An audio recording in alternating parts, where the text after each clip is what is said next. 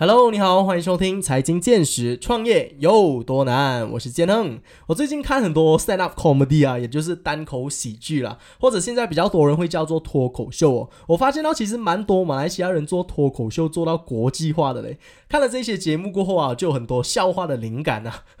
如果你有看脱口秀的话哦，你就知道这些脱口秀演员啊，如果要容易引起很多人的共鸣的话，一般来说他们都要聊很多很有争议性的课题啊，比如说政治啊。男女啊，还有种族之间，尤其是种族还有国籍啦，这些就是特别受欢迎的。经常就会挑起一些种族或者国籍的刻板印象之类的啦。比如说，新加坡人是很加速的，有没有？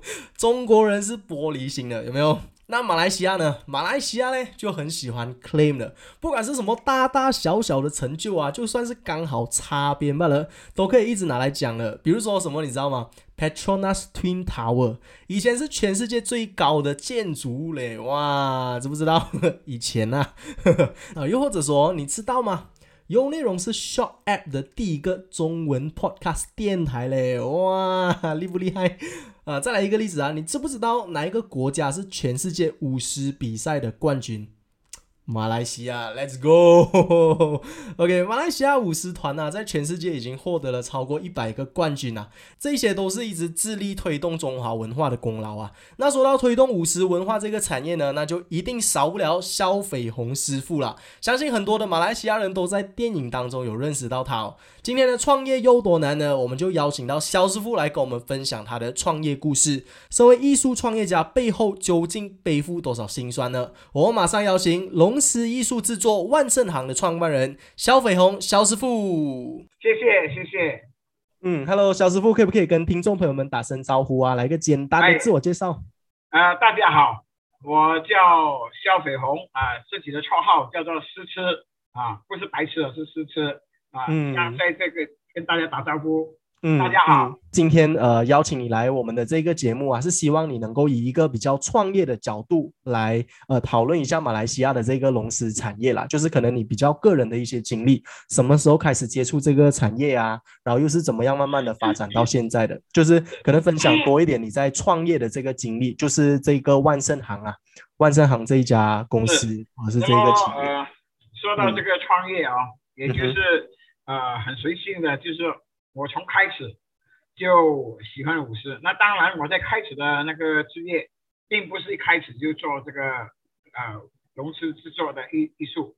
那我在开始是因为喜欢，然后因为在当年年轻的时候呢，工作那边出了一些意外，后来全面放弃啊，投才真真实实投入这个呃龙狮的行业。那么在开始投入的时候，也不敢预想。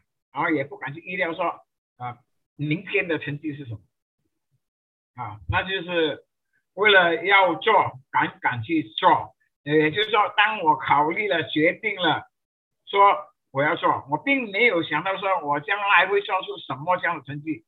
我唯有的就是说，当时我考虑要做的时候呢，我告诉我自己要把自己的东西做到最好。嗯嗯，那个就是我当时开始的。后来就在创业的时候，呃，做了这个名字啊，叫做万盛堂。那么当时也下了一个对联，就是万里千秋八方闻，哇哦，振行天下称第一。哦，可能你会觉得我在这个队啊，做起来好像很串啊，干嘛你要 称呃天下第一啊？天下第一这句话好像是很创很骄傲，其实不是。这个是给我自己鼓励我自己。当然，我要做的时候，我要胜我自己，我要把自己的产品做到最好。当然，我所谓的最好是这个世界是我的世界，我要再把它做到最好。所以当时立下的“盛行天下称第一”啊，就是做了这个一个标题在那边。所以搞万盛堂的时候呢，啊，在开始的的确是很辛苦。嗯，也印证了有一句话说：“万事起头难啊。”对啊，当然，当然就是最后还是告诉自己不能够放弃。那呃，可能你会问我在从中有没有经过一些挫折？那我告诉你，没有挫折是假的。嗯啊，那在当时的创业啊，我的脸皮很薄，所以今天长了满脸的胡须啊。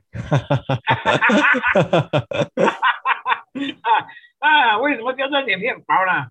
因为当时我在做石头，包括我我爸爸啊，他也是觉得这个行业是不可能的。我爸爸还告诉了我一句话：“你会做石头哦，你会做是中国人喜欢的。”因为我爸是从中国来的，他对自己的祖国还是排在第一的。嗯，他他是说武术是中国传来马来西亚的，你那你会去做石头？对。啊，你会做石头，中国玩的人喜欢的。我说你你这样看我，心里就很不服气，我更加啊激怒了我自己的那个热火啊，更加要做得很好。那当然，在这个过程中，我就会拿着我的丝绸去介绍我的产品给人家知道，也收到很多冷言讽语啊，啊都是很难听的话，比如说哎呀，你们这个怎么跟啊，怎么抄？其实我今天还要强调跟你说的。我的石头不是抄人家的，我是看了这个所谓传统，我当时用的石头，看了之后，我我拿我可以拿这个石头放在地上，然后拿上椅子坐在那边，我可以目不转睛的一直盯着这个石头，然后结果我看了三天，嗯，三天了，就是不做工就看这个石头，那么这三天里面呢，啊，当时头脑还还比较空一点啊，那熟悉的东西就是。呃，为什么这个石头会这样？为什么找了很多的为什么？嗯，啊，就找了很多为什么，就把所谓的我觉得呃不好的地方，我们用呃成语说就去无存清，淘汰掉它一些呃制作方式。所以我做的石头是说呃有传统的模型的基础，但是有创新的风格啊，自我突出我自己。所以当时做了这个石头的时候呢，因为你做出来的东西在市面上没有人用过，你再跟人家吹你的多么好，都是没有用的。最实际的就是表现。那当时我是在一九八十五年的时候开始做石头，八十六年创业啊。那我在这段时间的时候呢，不断的推动我的石头给被人家用啊，然后呢，还就是在在比赛的场面介绍我的石头让人家用。嗯，当你在比赛的过程中，你的石头标签，甚至你表演的队伍标签，那无形就是个无形广告啊，这个很很重要的。呃，而且当时，那时我记得我是在教学校，嗯，因为呃学校经费啊都会比较难一点，那么当时得到呃我们董事部。我在新华了，我现在在华山新华独立中学，得到董事部的认同去支持，我们也在开拓跟学生开课，教学生炸石头、画石头，做出来的石头是给自己的学校用。哇哦！那么这个这个也是有很多人骂我，哎，他说这个是你的饭碗，你这样无私的去教给学生，你不怕他们？有了成就啊，来把你的饭碗来抢你的饭碗。嗯哼，我还是要跟同行的朋友一样说一句话啊，不怕货比货啊，最怕你的东西做出来不实际。然后呃，也要跟大家讲，这个不简单，生意哦，生意这个是不简单。你要搞五十，你要搞个人，你可以去搞，但是要推动一种文化工作，或者是做这些生意啊，不简单。嗯嗯，我觉得肖师傅这一段讲的真的是太好了。他是完全是以一个艺术家、一个文化推动的这一个角色来去看待这整个舞狮的产业啊，而不是以一个生意人、一个创业家这个角色单单这个角色而已。所以我认为他在这一个部分身为的这个角色占的这个岗位是非常伟大的。那我这里另外一个比较想要问的一个问题就是，当时候你在。接触这个舞狮啊，就是可能你比较小的时候、年轻的时候接触舞狮的时候啦，在马来西亚它的这个产业是发达的嘛，很多人在舞狮嘛，还有很很多人在制作舞狮嘛。我在接触舞狮的时候，我们马来西亚，我说整个马来西亚，嗯，好啊，舞狮并不是很开放，对啊，都有很有很多限制，很多组织。我们如果用现在二零二二年来讲，今天的龙狮组织呢，几乎 每一个组织，比如说你看到我背后的红的，红色这两个字就是一个呃体育团体，这个团体开始是由个人性，然后推动到呃整个呃有叫做社团性大组织。嗯，哦，这个不简单，因为怎样讲呢？在以前我开始进去的时候呢，我们几乎所看到的醒狮团哦，我们在翻开一九七十多年、一九六十多年，所有的醒狮团没有个别武馆的组织，都是比如说啊广东会馆啊、某某会馆啊、某某神庙啊，或者是大不了就是一些政党。嗯，反而看今天某某体育会、某某什么形式团，都对是属于由个人性到团体性。嗯，我当时在组织的时候也是个人性，就是我觉得说，哎，我我学了这个哦，那么在团体的管制下，我很难发挥，好像我要做一些东西都是绑手绑脚的。我唯有的就是找一群的师兄弟来，哎，我们来创立一个 体育会，嗯，所以这样就变成了一个组织。刚才呃借用你的一句话，就是说我们在搞艺术的，啊搞这种文化的，其实都非常不容易。呃，不要说是我搞呃舞狮，啊、或者是搞武术啊，这两个是最接近的。但是我们来看，呃，歌唱团、歌唱演绎的，或者是舞蹈演绎的，都不简单。你看，在我们马来西亚啊，我不想外国，我想马来西亚，我们有看到有许多个团队，就是自己能够组好自己的舞蹈团啊，或者是歌唱团。舞蹈团过去也是呃附属在某某会馆、某某组织里面，呃，现在我们可以看到，呃，小马就是呃马金钱啊，我叫小马，他也组织了他的共享空间啊，还有就是呃王祥志，他也组织了他的舞蹈班，嗯，呃，这个是非常难的。不过我今天还要跟你讲的就是，他们两个他们在搞啊都很辛苦。因为我的醒狮团，我们在搞醒狮团的人啊，始终还是比较容易过他，因为我们随时呃拉了班，大锣大鼓响了就去表演，可以去采青来维持一年的那个团体生活费。他们做舞蹈的不容易，唱歌的更不容易，甚嗯，至我们看到很多艺术家，艺术家啊，最可能的就是他们上班，老板不是上班，开个班，开个课来教朋友写大字或者是画画啊，这些都有这样的学院啊，这些都有这样的学院。但是在艺术上来说，你要推动那种艺术的文化呢，都是有呃它的困处的啊。我如果说是拿来比较的话呢，醒狮团会比他们更加容易做，但是但是醒狮团也是最容易关闭的。嗯，嗯，为什么这么说呢？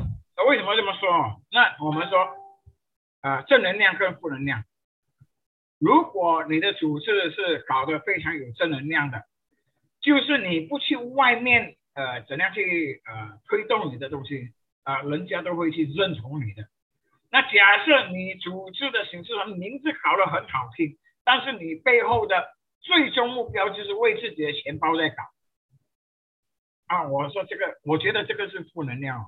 嗯，因为你可能在当时的一些支持者，他支持你今天哦，觉得哇你不错，我们醒狮团，人家是把醒狮团的故事放在你身上，而不是你付出为醒狮团做了些什么东西，那是两回事来的。嗯哼，等到人家了解了，哎呀，你不是，你原来是利用形式，你不是去推动舞狮，嗯，那么你利用形式，我明天就不支持你了。你去推动舞狮，可能你不出声，我都来支持你。有道理。啊，就是这个我们讲推动工作的那个呃正负能量的情况。嗯嗯，了解。那我这里再想要请问一下肖师傅的这一个问题，就是我在看你们的这一个万盛行的这一个 Facebook page 的时候哦，我有注意到一件事情，就是你们好像在美国也有分行诶。其实这个是怎么样慢慢的推动，就是把万盛行这一个品牌啊打到国际的这个市场去，这个是一个怎样的故事啊？那那个我可以跟大家分享的就是，好啊，只要你能够把自己的品牌搞好，你就是不去找人家代理，人家也喜欢挂着你的名字做代理。嗯，这个的价值观在这里了，不一样了。对，啊，那比如说我是修车员，我是是。修车厂，我开了一间车厂，但是如果我的手艺很好啊，虽然我的交易不广，我的手艺很好，可能呃这个名堂呢已经突破自己那个圈子，我相信有很多好品牌的啊，可能是劳斯莱斯啊，或者是 merc 利啊，或者总而言之很多品牌的，哎，就来找你这个呃这个师傅啊，嗯你你的手工很好啊，不如你来挂着我这个品牌，然后装修我的车对，啊，这个就是我觉得艺术人的一个重点就在这里。如果要把啊、自己的文化搞好，你必须把文化做成一种品牌。嗯啊，我们讲五世界，我我我有顺口介绍两个团体，一个是好啊关圣宫啊一个是我们讲红色。关圣公大家不用讲的，他继父在马来西亚已经得到世界冠军八十多次的，他就是个品牌。红的虽然得奖没有关圣公这这么多，但是我们的行为、我们的做法、我们的行政方式也得到很多龙狮界的共同认识，所以无形中也是成为一个品牌。那么你要做好你的品牌，你就不能够呃很烂贱的随便就要把你的品牌就是哦，当然你来找我，哎，说我我我很想搞个品牌哦，我挂着你关圣公的名字，我挂着你红色的名字，哎，我们要说的，你不是要挂就挂，我们还经过三思来考考验。你嗯要挂我的招牌的时候，我是不是可以接受你挂招牌？对那，刚才你问得很好，呃，为什么在美国或者香港或者是其他的一些国家，他们也很喜欢说，哎，肖师傅，我在我的地方哦，我挂着我的呃代理的口号可以吗？我说我乐意啊，因为反正你是在推动融资，然后你在卖这个产品啊，那么只要我还是有条件，你要卖就是你的周边产品是可以的，但是你不能够做坏我的招牌，嗯嗯，这个是一个重点。对，嗯所以不单只说美国，呃，甚至还有一些呃国家，比如说香港啊等等啊，那么这些能够挂着我招牌的，一般一一般上都是我跟有关系的。比如说美国那个，他其实他就是我的徒弟之一来的。啊，比如说香港、也是我徒弟、我徒孙他们在做的。是嗯，OK，就是慢慢的把这个呃新诗的这个文化带到全世界各地了。是是，因为你要呃带这种文化，当然除了在记忆上啊，就是包括产品，然后还有行政，这些意义都是很重要的。比如说你自己的行政搞得不好，你以为你要推销你的产品，可能是人家会接受你，不过那个是很短暂的。当然，人家一知道，比如说，哎，你介绍我的这个呃呃这个产品，讲的效果多么好，结果我一试，嗯，不行了。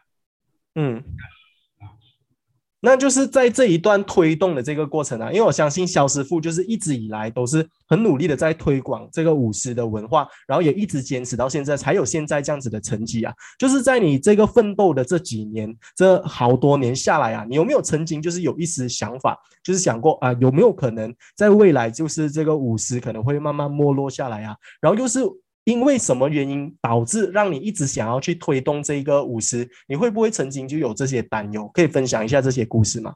是我们讲说，呃，推动会不会担心明天我们这个推动单位就嗯会没落，或者是在被人家排挤出来？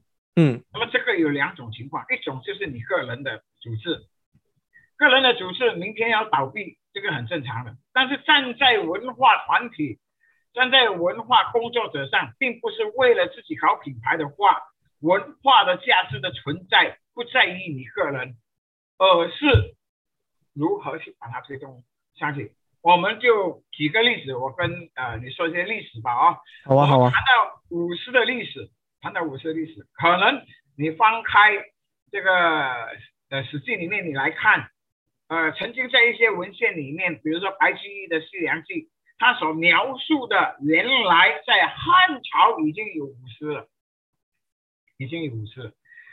那么在舞狮在汉朝里有一直传传传传到今天，为什么？为什么从汉朝到我们讲到清朝就好了啊。嗯哼，这个也整千年的这个光景，对，不见得武士很蓬勃发展，能够走向整个世界，甚至可能还走不出自己的区域。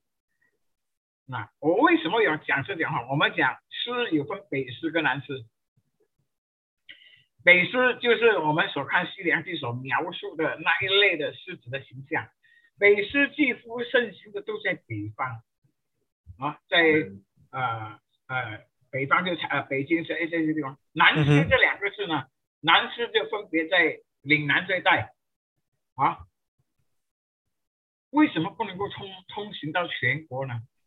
嗯，为什么呢？就是我觉得这个就是在整个呃这个生活环境啊，即这个成长的这个过程，即啊这个呃时间的过滤。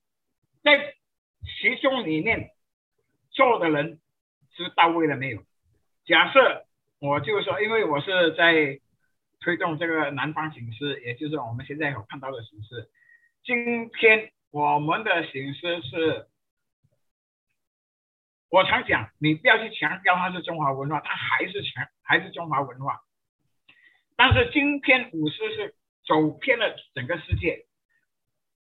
啊，整个地球是圆的，你可以堂堂军样转一个圈回来，整个舞狮几乎已经是融入了整个圈子里面都有了。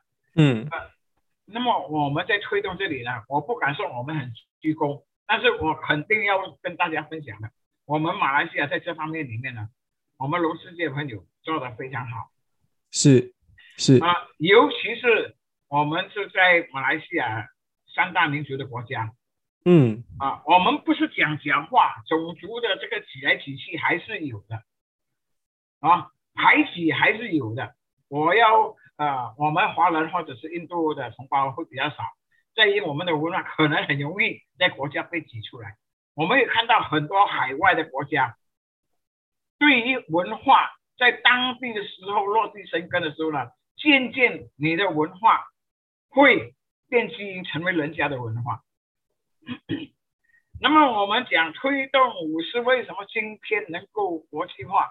那我们要先从呃过去我自己说，不是这我在开始搞武士的时候，我还是站着中华文化，我们要搞好中华文化，那我就搞好了。搞好的时候，你就不讲中华文化，人家还是说你武士就是中华文化。嗯，好，不行了。因为中华文化这个东西在我们国家只有华人在搞，那不行。我要找很多马来同胞，要找很多印度同胞来跟我一起搞。对你跟他讲这个是我们中华文化，他们就会跟你讲，这是你拜你的神，你搞你的文化，这是你的文化，嗯，不是我的文化，我不接受你。嗯，后来我走了第二个啊方式，我就用了这个诗意艺术嘛。艺术是没有圈子的，艺术可以突破啊，没有国界啊，没有国界就是诗意，诗意，诗意。那在搞生意的时候，要走到今天也是很辛苦的。那好彩有很多时候啊，就是造势造的很合时啊。那因为我的师队呢，就曾经在参加国际赛的时候呢，啊，都在国际的这个龙狮坛里面。有了自己的标签，有了自己的样子，有了自己的地位，那么这样呢，渐渐的形成，官方也注意我了。嗯嗯。那么我们的突破就是说，在当时为了更把这种文化推得更高层，那我们就邀请我们国家领导，当时的呃首相就是马哈蒂啊，当时的苏丹，当时的阿贡。来跟我们形式形式呢拉上关系，怎样拉上关系呢？就是我搞一个活动，啊，我我我做了一头心思，我希望能够请马哈蒂来为我的形式主持点睛开光。你想看，如果能够把这种关系拉在一起哦，无形中我们跟民间跟民间的同胞接触呢，会更加进多一步。对。那当时我们就呃关圣公啊，当时就邀请马哈贝。来为我们的形式点睛，嗯，呃，其实不是说你一请他，他就能够来的，因为你要知道国家单位啊，有很多所谓的这个这个条例规矩啊，啊，并不是你想象中这么，我叫你来你就来，不像你打个电话说，哎，我们今天来谈话，我那天也催了你一次，因为时间关系嘛。是是是。啊，对吧？那今天我刚好也是说也可以啊。那么同样的，你也麻痹，他可以，他身边的人未必接受，你可以呃访问他，或者是叫他来跟你一起工作。那当时我还记得很印象很深刻的就是当时他的这个工作单位的其中某一个，尤其是关于宗教的，他就给我发难了。他说不行，我们国家首相是一个啊诚信的穆斯林族，他不可以来跟你主持点睛。我说为什么？为什么是我问回他的？为什么？那不行啊！你们点睛又有插香，又拜拜，又挂红的那个这个这个很多，包括你们还有念咒语。嗯，你是从哪个角度来看啊？呃，他就说，比如说你绑红，我说绑红是一个吉祥啊啊！我不要说我们是华族啊，你看日本的那个招财神，他也是要点睛啊。对啊，那么点睛用什么颜色，用什么笔，这个不是宗教的问题，这个是红色是代表吉祥，绑红不是吉祥的。那他说你年年有时哦，你看有时候我看到人家还崇尚绑香，我这个是。入乡随俗啊，或者是个别的文化、个别的推动方式，我们的形式不是这样的。我们年年有时哦，你可能是误会了。我讲，我们是在祝福。嗯。假设说你觉得我的祝福是一种咒语，我告诉你，我可以请哈基来朗诵《可兰经》，对着头醒师做个祝福，然后过后我还是要点一点。啊，这个是仪式上我需要的。他说是吗？真的是祝福吗？他说是啊，你马上就念给我听。哇，呃，这个是很考验的，很考验的。我说好，我就呃现场就讲了一些祝福话，比如说吉日吉日岁时行，簪花挂红放光彩。啊，本来我们是簪花挂红要去拜拜的嘛，对不对？我们把它拜拜改了，就是簪花挂红放光彩。哎，没有拜拜啦，没有拜拜啦。那他当然不是我讲华语，他就会听。当时他 身边还是有一个会翻译翻译员，嗯啊，那么当时就讲，喂，这样可以啊，当然就很考验我。那如果我到时请个韩剧来可以吗？我说无任欢迎，我也很希望我们这种呃艺术运动能够跟大家扣实在一起。嗯嗯，所以当那一年马哈蒂为形式点睛祝福过后。点点心祝福过后，接下来我们的书单、我们的元首、我们的呃这个州务大臣也好，都陆陆续续的为我们的形式点睛，在这个过程中也渐渐突破了，有我们的马来同胞来参与。嗯嗯嗯，太精彩了这个故事。所以所以你要突破这个东西哦，你先要解放自己啊，你不能够呃固守作受，我的文化就是这样。那我告诉你，你不要搞了，你不要搞了。嗯，你要把一种文化走向大同文化，你必须要呃怎样牺牲一些可以放下来的，尽量的放下来。如果你很硬硬的可能就当做这个呃这个名词呢，我相信这个名词呢，这个名字会把你压扁。嗯，中华文化四个字，你不要以为会写的，其实这个是很重的。那如如何把这个重量分担分薄？就是你不要用一个人来扛，你分担给大家一起去跟你工作，大家分享跟你去分担。本来是一吨的东西，这分成了很散，就减轻了你自己的压力。那我要说的就是，看小我们马来西亚总会也好，我们马来西亚龙狮界的朋友也好，他们都能够渐渐去接受这个。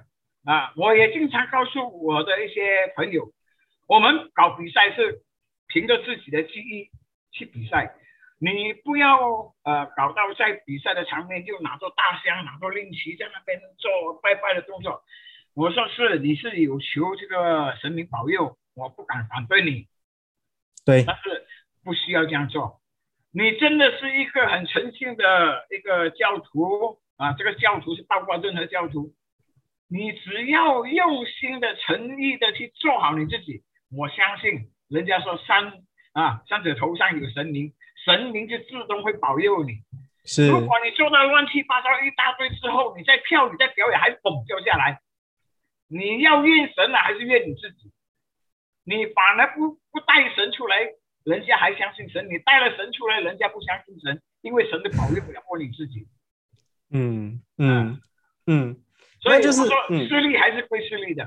对对，刚刚听了呃肖师傅这一连串的这些故事下来哦，真的觉得太精彩了。就是你呃，我相信应该一生都是在呃推动这个舞狮的记忆啊等等这些东西。那我这里想要问你一个很值得深思的一个问题啊，就是说，如果今天的你不是在从事这个呃行狮的这个行业、龙狮的这个行业，你还会走上这个创业的这条路吗？那如果是创业的话，你还会走上这个艺术创业的路吗？那现在你讲的，如果我其实觉得，如果今天我已经六十七岁，你嗯问我昨天的事情，我只能够告诉你，世界上没有“如果”这两个字，嗯，因为我从开始啊、喜欢舞狮，是。到是做舞狮，到今天在传承这舞狮，甚至以舞狮作为我的生命第二，都没有如果。嗯你说，如果你当时没有，我今天已经做了，那你还是如果。这个和我们比赛的原理一模一样。呃，我就这么说，世界有五十比赛，当时，呃，这个比赛里面的章程，因为你要有比赛有章程，都是一些老前辈，大概呃扣师的几个几个几个拉进来，就做成了一个一一个比赛出来。当然，比赛过后就有很多的这个后遗症，啊，所谓不良的后遗症。那我也很喜欢研究这方面的东西，所以我就着手去研究这个章程。没有如果，你掉下来就是掉下来，你失误就是失误，没有如果，把中章程写了出来，恰好也时间配合得到，在一九九二年，我在香港参加了一个国际的赛会。当时，呃，国际龙狮界的好朋友说，我们不如来成立一个国际龙狮总会。我说好啊，我很全力的支持。那我们在一九九三年呢，就这个筹委会在香港成立。你成立了筹委会，你成立一个会，你必须要有章程。章程就是包括组织的章程。那我们搞的是什么？搞的是龙狮比赛。那你既然要搞龙狮比赛，有龙狮的章程。那我就。啊、应该是这么说，我就下笔起章，列这个比赛的宪法，也就是国际龙狮舞狮比赛的规则。在一九九三年，国际龙狮啊比赛章程初稿出来，走到今天二零二二年这段时间，当然我们也不断的改进。啊，我也正正式式是在二零。呃，应该是二零零八年呢，正式呃退下来，再没有去做这个呃工作，但是其中还是一直在研究。我们在考裁判，刚才有很多很多的，就在考这裁判的过程中，有很多的师傅们，很资深的师傅们举手问：肖师傅，你说判这个这样的章程，判为小跌？判为中跌，判为大跌，因为有轻微的失误、严重的失误啊，还是明显的失误，这些都是有关系的。嗯，而且我们说你掉下来，掉下来就是严重失误，没得好谈。呃，如果他将将在这，那个就不是如果，那个就是那个，那个就是明显失误，不是严重失误。嗯嗯，那么他没有了，没有就没有的扣分，没有如果。啊，一样的。我说今天我走到今天，能够跟你在这里谈天，聊起这个呃文化的工作，或者是传承我的这个记忆的问题，或者是做我的生意，都没有如果。嗯，当时进去这个行业，踏进这个就没有想到有今天，也不要去想如果是什么，根本没有如果。你要做的话，就是很踏实，你去把自己做的最好。所以我刚才一开始就跟你说。万里千秋八方闻，你要把自己搞到你有你的地位，盛行天下才能够称第一。你有了你的地位，人家会尊重你。甚至你说错了，人家有时候还是说，哎，你是对的。但是我们不能够说，因为你说我对，我的错就是对，我还是要研究我自己，真正是对吗？如果不对就要改。就好像我今天说我在推动推动这个龙狮的工作啊，我不讲做生意了，讲我在推动龙狮工作。其实推动龙狮工作也是像一门生意一样的啊，推动工作跟做生意是一模一样的一个原理来的，只是方式名词不一样而已。我在做这个动作，我觉得好看，你觉得好看，好看的后面有没有缺点？你不能够说有缺点就是不要紧，不是。当我们在研究这方面在做的时候，错，你必须要去认同它，然后你要去改革它，这样你的文化才能够提升。也就是说，在比赛过程中一模一样，你失误了，你错了，你不要去埋怨这个埋怨那个。有时候很多时候人家输了，他们就会制造很多的言，哎，肖师傅你是裁判长哦，呃，章程是你起的，全部你讲完了。我不是这样认同的。我觉得，如果你真的一个原理能够说出来，我还不单是谢谢你，我还要感谢你，我还要在章程里面改你的东西进来。也就是我们今天在做做这个呃推动工作，包括裁判工作吗？所以我刚才讲的，你大概明白了。明白。哎，是。嗯，就是这一份坚持啦。我认为，就是从你的这个故事当中，我认为学到最重要的就是坚持这两个字。就是当你一进入一个行业，你不要想任何的后顾，不要有任何的后顾之虑啊。只要坚持，你知道你想要做这一项东西，你就努力的往前冲吧。我们讲啊，后顾之忧并不是没有啊，嗯哼，呃，都要为自己的明天，也就是呃，为自己所做的所谓后顾。这个后顾啊，并不是说都是负能量。你要想，哎，我如果做得好，我会继续应该怎样走？嗯，万一我真的是失误了，就好像比赛没有如果的，我真的是失误了，我明天要把这个错误改过来。改过来。我为下一次的比赛要做得更好。第二个，做我的生意，推动我的行业。哎，人家嫌我的势头不好，哎，人家说我这里有缺点。并不是说就这样子算，你讲了就是我的后顾。嗯，当然，呃，搞得好当然是最好，搞得不好，明天还要改，后天还要改。是，后顾还是有的，不要把后顾哦当做是一种负累啊。对。那来到我们今天差不多最后一个环节啊，这里再再想要请问一下肖师傅的，就是对于一些可能想要创业的年轻朋友们，或者是对呃艺术创作啊很有兴趣的朋友们，有没有一些鼓励的话语啊，可以告诉他们的？因为我们大家都知道，艺术创业是很辛苦的。嗯，应该这么说，这句话我用了很久，用了很久。嗯，不怕跌倒，才能屹立不倒。哇哦，对这个是当时我给呃我的运动员说了一句话。你不要怕失败，你尽量去把你今天要比赛的心情做得最好，就是交功课啊！你不要去担心你会跌倒，万一真的是跌倒，继续爬起来。我们的比赛并不是只有一场，也就是跟呃所有要创业的人说，你们要在创业的过程中，可能你会很多时候碰壁啊，但是不要紧。记得要懂得拐弯，路还是留给你走的。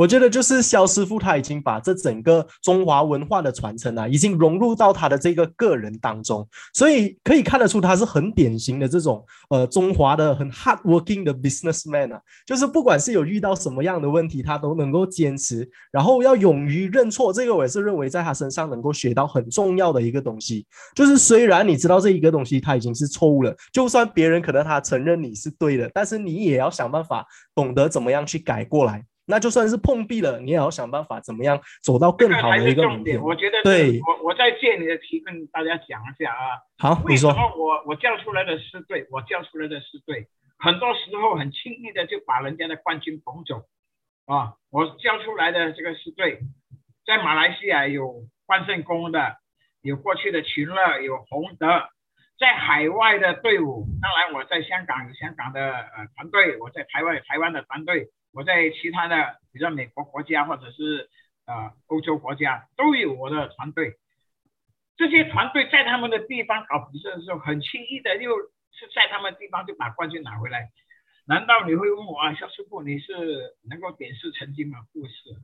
嗯，我告诉你，就是呃，刚才讲的不怕啊失败跌倒对啊啊，不怕失败，不怕跌倒才能够屹立不倒。那我在跟你较量，我今天跟你在较量，我们两个人都五五啊五五。那我有缺点，你也有缺点，我偏偏就喜欢学你的缺点，嗯你会觉得很奇怪吗？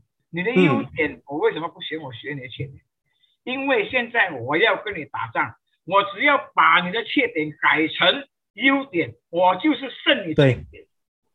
是，嗯，知己知彼，百战百胜啊。对，当然自己的缺点要懂得去包装它，把它从缺点改成优点嗯之外，还要抓人家的短处。嗯嗯呃，我举个例子说，我们曾经有很多创意，其中包括那个叫做倒挂金钩，就是大家现在在靠包装武士哦，有很多时候也是跳到最后的，忽然间跳下来挂在桩上。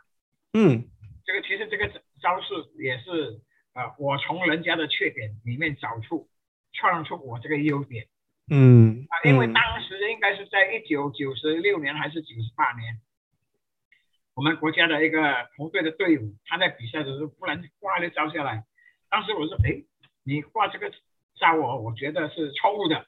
那么当时在问我错误在哪里，我也答不了。啊，一个星期后我找到我的答案。